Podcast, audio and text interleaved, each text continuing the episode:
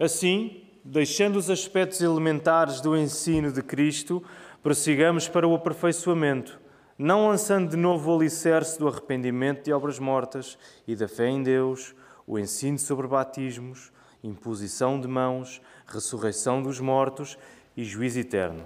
Faremos isso se Deus assim o permitir, pois é impossível que aqueles que uma vez foram eliminados experimentaram o dom celestial e se tornaram participantes do Espírito Santo e experimentaram a boa palavra de Deus e os poderes do mundo vindouro e caíram, sejam outra vez renovados para o arrependimento, visto que eles estão crucificando de novo o Filho de Deus e expondo à vergonha pública.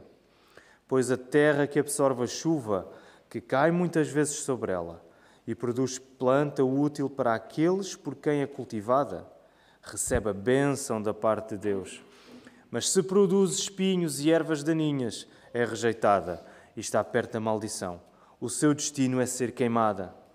Mas acerca de vós, ó amados, ainda que falemos assim, estamos certos de coisas melhores e relativas à salvação porque Deus não é injusto para se esquecer do vosso trabalho e do amor que mostrastes para com o seu nome, pois servistes os santos e ainda os servis. E desejamos que cada um de vós mostre o mesmo esforço dedicado até ao fim, para a completa certeza da esperança, para que não vos torneis indiferentes, mas sejais imitadores dos que herdam as promessas por meio da fé e da paciência. Quando nós lemos este texto, é possível que nos apercebamos que há aqui uma instrução que o autor está a dar a estes hebreus. Ela é séria, ela é pesada, mas eu não sei se repararam nisso, não é pelo facto dela ser pesada que o elemento do amor desapareceu. É exatamente pelo facto de ela ser séria, de ela ser pesada, que é uma prova do amor de Deus por, aquelas, por, por aqueles cristãos. E por isso o sermão de hoje chama-se O Amor de uma Pedagogia Pesada. E de um modo geral, o que eu vos quero transmitir nesta manhã é que eu acredito que nós não gostamos de ser ensinados através de avisos. Porquê? Porque isso coloca em causa a capacidade que nós achamos de nos virarmos sozinhos. Sempre que alguém me avisa, eu fico sempre com, com o sobrolho assim meio fechado e digo e penso, mas eu acho que comecei a orientar, não é? Mas a, a coisa interessante é que a Bíblia não se priva de nos dar avisos. Nós temos avisos durante toda a Bíblia. Esta carta de Hebreus é um aviso constante. E, e, reconhecer Jesus como o melhor é isso mesmo. Jesus ser o melhor, e esse é o assunto maior desta carta aos Hebreus, não há nada melhor do que Jesus. Jesus ser o melhor é conhecer o amor de Deus por nós no peso de um aviso de vida ou morte. Reconheceres na tua vida que Jesus é o melhor para ti é no meio de um aviso que vem até à tua vida, um aviso sério, pesado, de vida ou morte, é tu reconheceres nisso o amor de Deus por ti. Porque é isso que o autor está a fazer nesta congregação. E por isso vamos orar para que o Senhor nos ajude nesta hora. Vamos orar. Ó oh, Pai, não há nada como estarmos diante da Tua palavra, porque foi através da Tua palavra que Tu nos chamaste para Ti. Tu nos deste ouvidos para ouvir o Evangelho, para responder com fé e arrependimento, Senhor. E nós devemos tudo isto ao Teu Filho Jesus. E é exatamente isso que nós pedimos para esta manhã. Volta a dar-nos a fé que houve, Senhor, para sermos encorajados. Ó oh, Senhor, e se porventura há aqui alguém que não te conhece, que não conhece o teu filho, dá esta fé, Senhor. Toca nos nossos corações nesta hora e ajuda-me a pregar com firmeza, com fidelidade, com amor, Senhor. É isto que queremos pedir e agradecer para a tua honra e a tua glória. No nome de Jesus. Amém. Muito bem, queridos irmãos, seguimos a nossa série Melhor é Impossível. Jesus é o melhor e melhor que isso é impossível. E na semana passada, não sei se recordam, mas o pastor Tiago pregou e falou-nos que o problema destes cristãos hebreus não era o que lhes faltava ouvir, não era a informação que ainda lhes faltava chegar, mas era o que eles já tinham ouvido, a informação que eles já tinham e não aguardavam no coração praticando-a. Esse era o problema. Existia imaturidade espiritual nesta comunidade. E hoje, quando avançamos no texto, nós encontramos o autor da carta a arregaçar as mangas e dizer: Meus queridos, há aqui um problema, vocês estão imaturos. E por isso, eu agora vou ter de arregaçar as minhas mangas e pôr-vos a mexer. Eu, o aviso que eu vos vou dar vai ser sério, vai ser grave. E esta exortação que começou lá um pouco antes, no verso 11, vejam lá o que é que diz, capítulo 5, verso 11, começa aí e ele diz assim: Sobre isso temos muitas coisas que dizer, embora difíceis de explicar, pois vós vos tornastes lentos para ouvir. De facto, embora já devesseis ser mestres, ainda precisais que alguém vos ensine de novo os princípios elementares da palavra de Deus e vos tornastes necessitados de leite e não de alimento sólido. Qualquer pessoa que se alimenta de leite é inexperiente na palavra da justiça, pois é criança mas o alimento sólido é para os adultos, que pela prática têm suas faculdades morais exercitadas para distinguir entre o bem e o mal. E esta exortação vai continuar até o verso 12, que é o texto que nós lemos esta manhã. O assunto da, da imaturidade ele mantém-se. Mas agora o tom da preocupação deste autor agrava-se ao ponto do aviso. Ele vai chegar ao ponto em que vai ter de os avisar. E é neste capítulo que nós encontramos uma das partes mais difíceis da carta aos Hebreus, muito provavelmente uma das partes mais difíceis de toda a Bíblia, que é lá entre os versos 4 e 6. E qual é o aviso que o autor está a propor, que está a dar para estes ouvintes, para estes cristãos hebreus? É o aviso de apostasia, que é o abandono da fé, o abandono final e completo da fé que uma vez se afirmou. E este aviso é usado, ironicamente, para incentivar o crescimento espiritual e a perseverança na fé. Isto é incrível, ele vai avisar-vos: cuidado, não abandonem a fé, para que eles fiquem firmes e avancem. E porque o objetivo principal deste livro é mostrar que não há nada melhor que Jesus, Jesus é melhor que os profetas que vieram antes. Jesus é melhor que os anjos. Jesus é melhor que Moisés. Jesus é melhor que Josué. Jesus é melhor que Arão. Jesus é melhor que a velha aliança. Jesus é melhor que tudo. E porque nós somos tentados, tal como os hebreus, a inclinar-nos para o que julgamos poder ser melhor que Jesus. É verdade que nós podemos não estar hoje tentados a voltar a uma prática de sacrificar animais em num monte qualquer pela cidade. Eu acho que ninguém aqui se sente tentado a fazer isso hoje. Os hebreus estavam tentados a, voltar a esse sistema. Mas nós hoje somos tentados a valorizar qualquer outra coisa como podendo ser melhor que Jesus. Pensem naquilo em que vocês correm imediatamente quando estão mais abatidos ou mais tristes, aquilo que vocês fazem em primeiro lugar quando não é Jesus, quando não é a vossa relação com o Senhor. Qualquer coisa pode servir para substituir o nosso Senhor Jesus na nossa vida. E nós somos tentados a isso. Então, porque o objetivo do livro é mostrar que Jesus é o melhor e que nós temos a mesma tentação que estes hebreus de voltar atrás, a carta funciona como um grande aviso contra o perigo de desistirmos da fé. E nós temos de ser sérios com isto. Porque este aviso é para os hebreus, ele é para nós.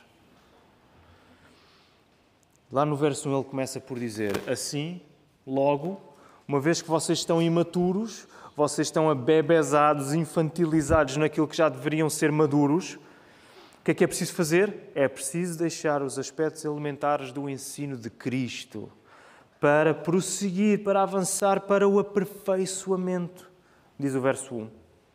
Como assim?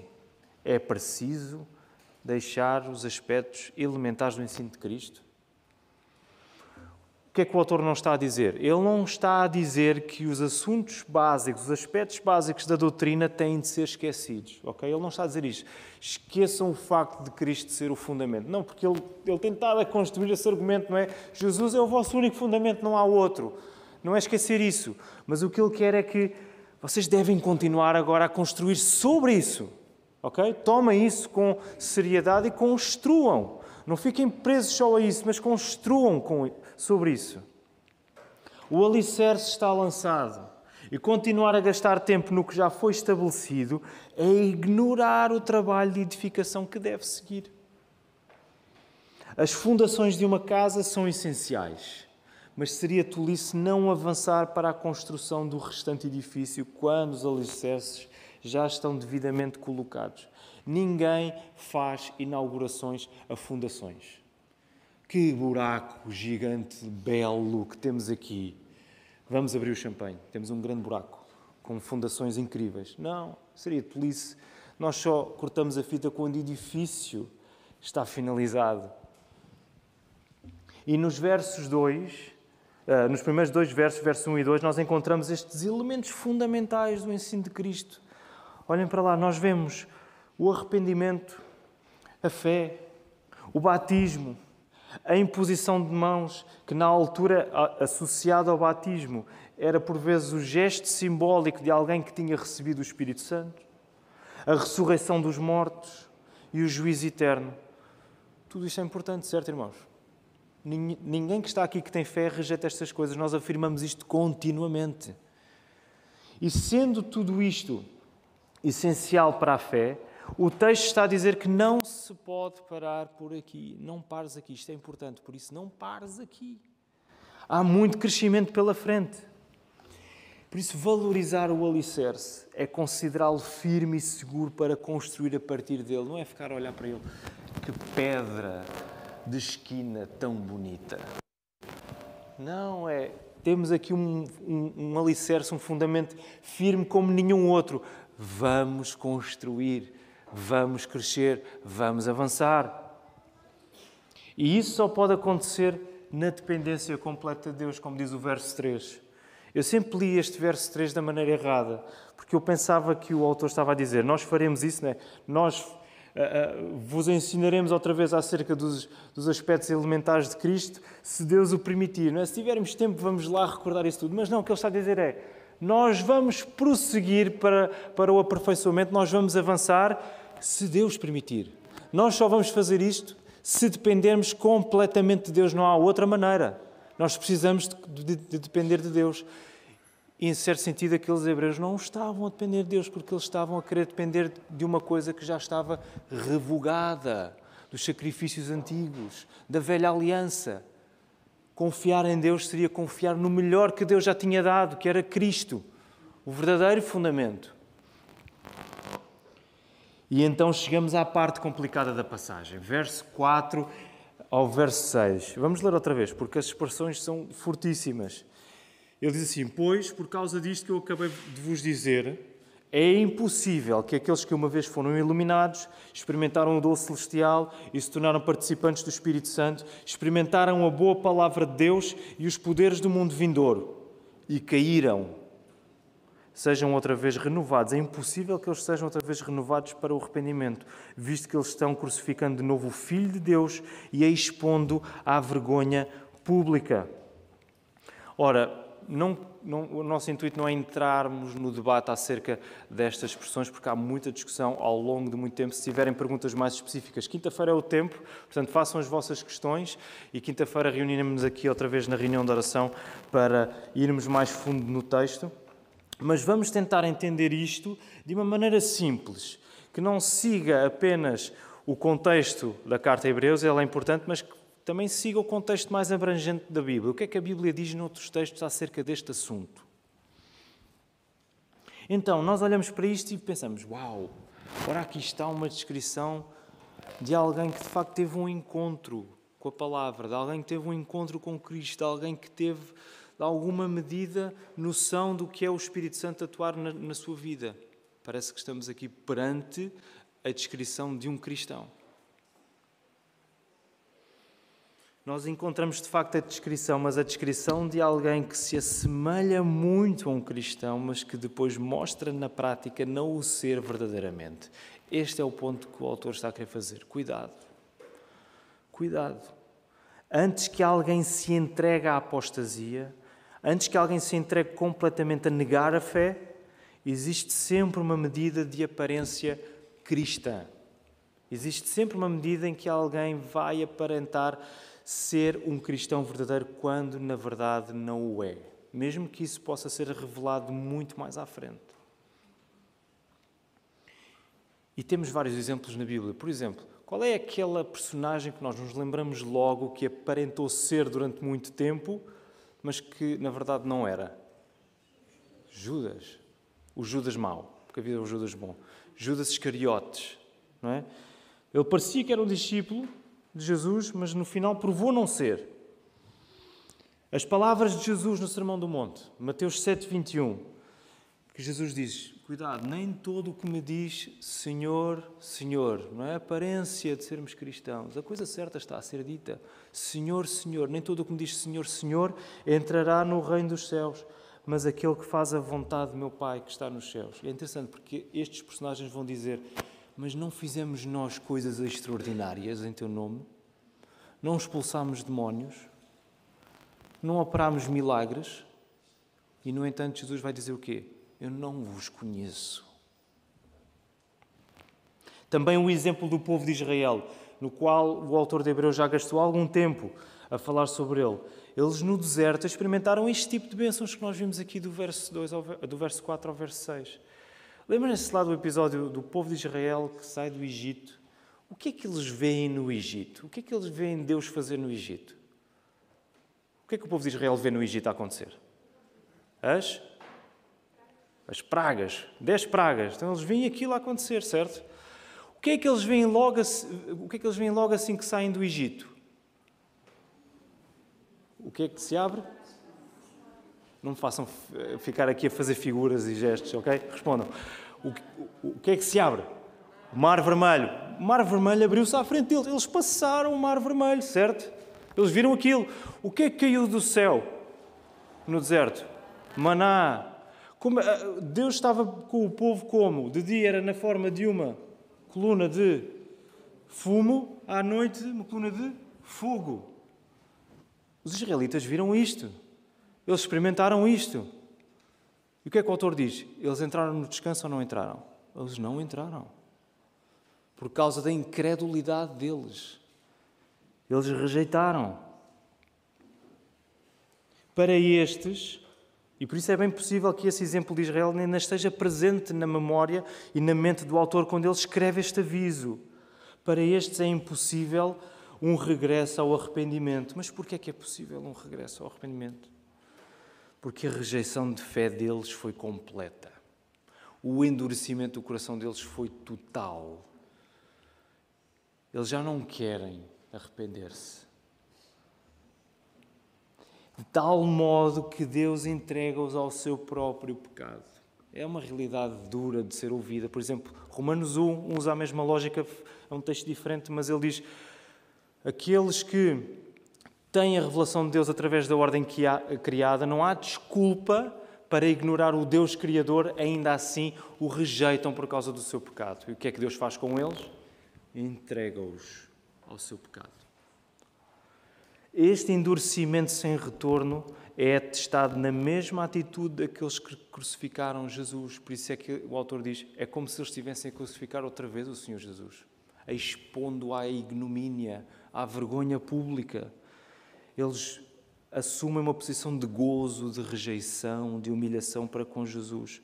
E não só isso, mas eles acabam por considerar Jesus como um criminoso comum, como alguém que de facto teve culpa e que mereceu aquela morte. Por isso, queridos irmãos, quando Jesus, que é o melhor de tudo, é completamente rejeitado, é isto que está em causa. Quando Jesus é completamente rejeitado, não resta outro fundamento para o arrependimento. Não resta outro fundamento. Sem alicerce não há construção possível.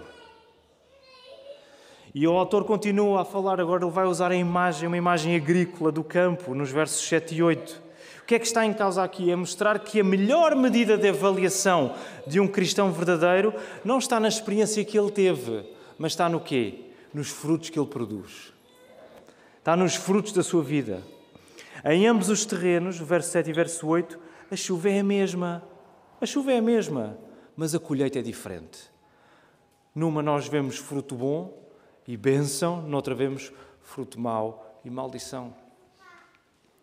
Os privilégios espirituais não salvam, se não forem recebidos com a fé que ouve e obedece.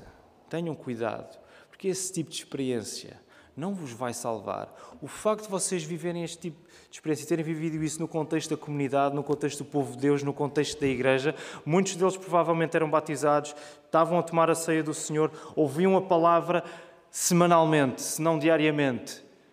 A esses, se continuamente rejeitam, eles vão chegar a um ponto de endurecimento tal que não existe volta. Encontramos o mesmo princípio, por exemplo, na parábola do semeador. Marcos 4, por exemplo, é um dos textos que relata. Em que a audição que interessa é aquela que acolhe a palavra no coração e produz fruto. Não é ouvir por ouvir, mas é ouvir a sério. Também quando Jesus diz em João 15, Eu sou a videira verdadeira, todo aquele que permanece em mim dá fruto. Sem mim nada podeis fazer. A permanência em Jesus, essa é a verdadeira fé que produz fruto.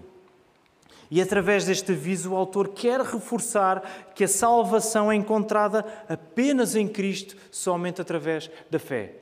Tenham cuidado, porque a salvação é apenas em Cristo, somente através da fé. É como se ele estivesse a dizer, e temos de tomar estas palavras para nós: tenham cuidado certifiquem-se que a vossa confiança não foi colocada apenas em experiências incríveis que vocês viram e até sentiram. Essa é a infantilização espiritual que eu temo que aconteça convosco e que não vos segura até ao fim. Não é a experiência que nós tivemos que nos vai segurar, mas é a fé que ouve e que pratica por causa de Jesus. E avançamos para o verso 9, que é um, um verso que abre o jogo. Até aqui nós temos estado a segurar-nos em tensão, a tentar como é que eu lido com este texto, e então o autor diz: Mas acerca de vós, ó oh amados, ainda que falemos assim, ainda que sejamos duros e ríspidos, nós estamos certos de coisas melhores e relativas à salvação. Que frase! Que consolo! No meio de um alerta, um perigo tão sério, o autor está certo de que a falsa aparência cristã que acabamos de ver do verso 4 ao verso 6 não é a condição destes hebreus. Ele está otimista. Tanto que a palavra que ele usa para escrever aqui, eu estou certo, no grego é a mesma palavra que, por exemplo, Paulo usa para os filipenses, eu estou certo de que Deus vai completar a obra que começou em vocês. Ele está certo, é uma certeza que não pode ser destruída. Eles são amados e por isso são o terreno em que a salvação se vai manifestar, vai produzir fruto, não é? As coisas melhor que ele, que ele diz referem-se ao verso 7, à terra que produz fruto. Apesar de toda a preocupação justificada, o otimismo em relação a estes cristãos é explícito, porque a fé deles já foi demonstrada no passado. Como diz o verso 10. É também por esta razão que nós achamos seguro dizer que estes versos não descrevem um cristão verdadeiro, mas descrevem alguém que aparenta ser cristão, mas que comprovará na prática que não é, porque ele vai rejeitar. Mais uma vez, nós temos de nos firmar aqui. O amor de Deus não falha, porque no susto da correção, Ele assegura-nos que somos seus Amados, nós sabemos que Deus nos ama e que o seu amor não falha, porque mesmo que o aviso da correção seja terrorífico aos nossos ouvidos, Ele assegura-nos que nós somos seus amados. É isto que está em causa, meus queridos hebreus. Vocês são amados, por isso é que eu vos estou a avisar. Lembrei-me de um exemplo muito simples e, e, e um pouco ridículo até. Mas lá em casa uh, volta e meia, os nossos filhos, se calhar é culpa do pai, uh, escondem-se e assustam-se uns aos outros. E há uns que reagem melhor, há outros que reagem pior. Normalmente, eu vou dizer nomes porque eles são pequenos e, e sabem lidar com isto ainda. Normalmente é a Isabel e o David que assustam mais, a Maria é um bocado mais recatada. E depois vem-se queixar, pai, mãe, ele assustou-me e tal. E o que é que eu faço? Eu preciso de, de intervir, não é? É claro que não, que não lhes vou dizer, pois é impossível que aqueles que foram uma vez iluminados, não, não, vou, não vou citar este texto, mas vou fazer o que eles fizeram, vou-me esconder também, não é? E há aquele que acabou de assustar o irmão, eu vou-me esconder, vou esperar o momento em que ele saia da casa de banho, ou do quarto, ou onde quer que ele esteja. Num sítio meio recatado, e quando ele sai, eu assusto. E normalmente a, a reação é, é, é, exagerada. Eu assusto e, ah, papá, não faças isso, porquê é que fizeste isso? Às vezes choram e tal.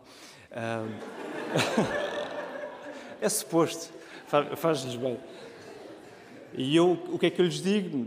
A pedagogia pesada a tentar depois ser, ser amenizada é: estás a ver, também não gostas, façam contigo, portanto não faças com os outros. Eu sei que o exemplo é muito, é muito simples, é muito ridículo, mas é para dizer: quando Deus traz, ele, e Deus, se Deus não quisesse avisar-nos e se Deus não quisesse assustar-nos, Ele não colocava estas coisas na Sua palavra. Mas Ele faz isso porque Ele nos ama para que nós não caiamos num lugar de surdez espiritual. Tem cuidado. E agora que passamos para um tom de entusiasmo do autor, porque ele está otimista em relação a estes hebreus, esta afirmação só pode ter uma consequência, que é o encorajamento. Ele quer encorajá-los. O caminho é recuperar o esforço que já mostraram no passado, para a completa certeza da esperança a completa certeza da esperança. O autor dos Hebreus quer isto. Eu não quero que vocês fiquem bebés. Eu quero que vocês tenham a certeza da esperança que vocês amam, que vocês agarram. E finalmente, no verso 12, nós encontramos a confirmação do motivo maior de toda esta exortação: para que não vos torneis indiferentes o meu desejo é que vocês mostrem esse esforço para terem a certeza da vossa esperança, para que não se tornem indiferentes. Outras traduções dirão negligentes, indolentes. Mas sabem, a expressão é a mesma lá do verso 11 que o pastor Tiago a semana passada reforçou, para que, não, para que vocês não fiquem lentos para ouvir. É o mesmo verbo, é a mesma expressão. Não fiquem lentos para ouvir. Fica claro que o objetivo do autor é dar um empurrão aos hebreus para não se deixarem ficar num lugar de imaturidade e lentidão espiritual. E por isso, meus irmãos, avançar para uma confiança madura em Cristo, confiança essa que não deixa de produzir fruto, essa é a verdadeira fé que nos livra da tentação de voltar atrás. Avançar confiando, produzindo fruto, olhando para Cristo. É essa a fé verdadeira que insiste e que persiste e que nos livra da tentação de voltarmos para trás, porque ela só olha para a frente. E não deixa de ser espantoso que o autor conclua esta secção com uma pedagogia que, tendo começado tão pesada, se revela agora tão simples. Vejam lá o que ele diz aí no verso 12. Mas sejais o quê? Imitadores. Imitadores. Epá, eu estava à espera de uma coisa mais elaborada, mais sofisticada. Tanta coisa, tanto aviso, tanta, tanta pancada agora para dizeres que temos de ser imitadores. É assim tão simples. Sejam imitadores dos exemplos de fé que vocês têm. Isso vai preparar depois para o, para o resto do texto com Abraão e depois o capítulo 11 mais à frente. Quando somos lentos para ouvir, nós tornamos-nos imaturos. E um bom indicador de que estamos imaturos é a dificuldade que nós temos de viver uma fé simples, uma fé sem rodeios e sem artifícios.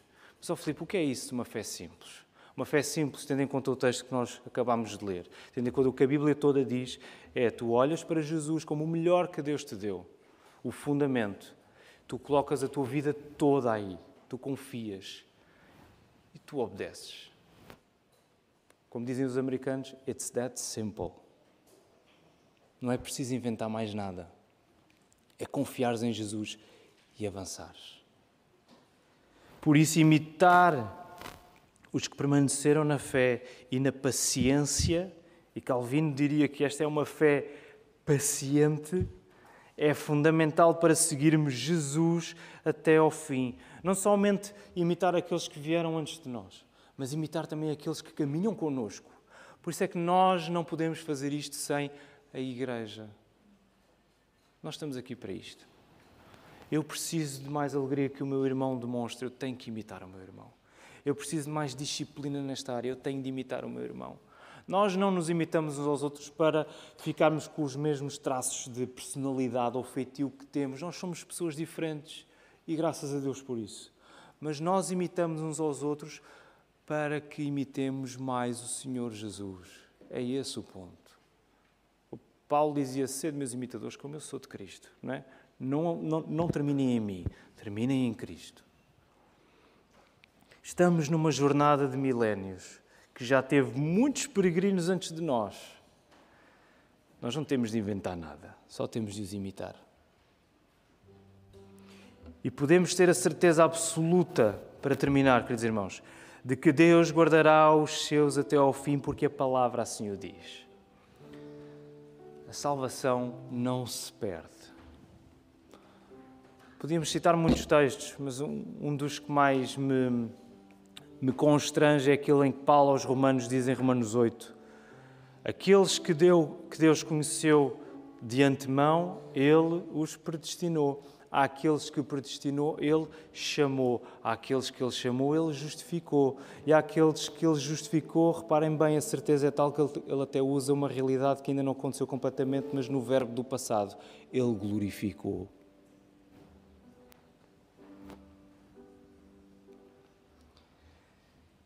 E este texto, que também é aterrador, está aqui para ganharmos alento e esperança, porque a, a, nossa salvação não é uma coisa que nós possamos perder, porque nós não a achamos, nós fomos achados.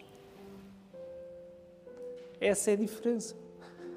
Deus não perde aquilo que Ele encontra, aquilo que Ele acha. Não há ninguém que consiga tirar-nos da mão de Jesus. Ninguém. Nada. E por isso este texto, que também é aterrador, está aqui para nós ganharmos alento e esperança. Porque se o amor de Deus é, é visível no melhor que nos é dado, nós conhecemos o amor de Deus por nós, porque Ele deu-nos o melhor, Ele deu-nos o seu Filho, o mesmo amor divino responde à nossa lentidão em reconhecer esse melhor quando Ele aplica o mais sério dos avisos. Quando nós somos lentos de ouvido, de coração, quando nós somos lentos espiritualmente para reconhecer o melhor que é Jesus, podes ter a certeza que Deus vai te avisar. Ele não vai ser meigo. Mas ao mesmo tempo, nesse aviso, Ele vai continuamente dizer: Oh amado, oh amada, tu és meu, eu tenho coisas para ti melhores. Tu não és o campo da maldição, tu és o terreno que vai dar bênção. Portanto, segue em frente, confia e avança. E tomamos a dureza de uma advertência assim com esperança, porque Jesus, que morreu e ressuscitou por nós, Ele venceu o nosso pecado, Ele destruiu a nossa culpa e Ele garantiu a nossa fé até ao fim. Nenhum dos que está aqui colocou a sua fé em Jesus porque conseguiu produzir fé sozinho. Ninguém. Jesus garantiu a nossa fé quando Ele morreu e ressuscitou por nós. Como é que nós não vamos avançar? Como é que nós não vamos ficar seguros? Foi Cristo que conquistou isto até ao fim. Aqueles que Deus chamou, Ele vai glorificar. Não há nenhum que vai ser perdido, não há nenhum que vai ser deixado para trás. E por isso, queridos irmãos, do mais simples que podemos dizer, porque é uma fé simples que nós queremos. Vamos avançar com Cristo. Amém? Que o Senhor nos abençoe.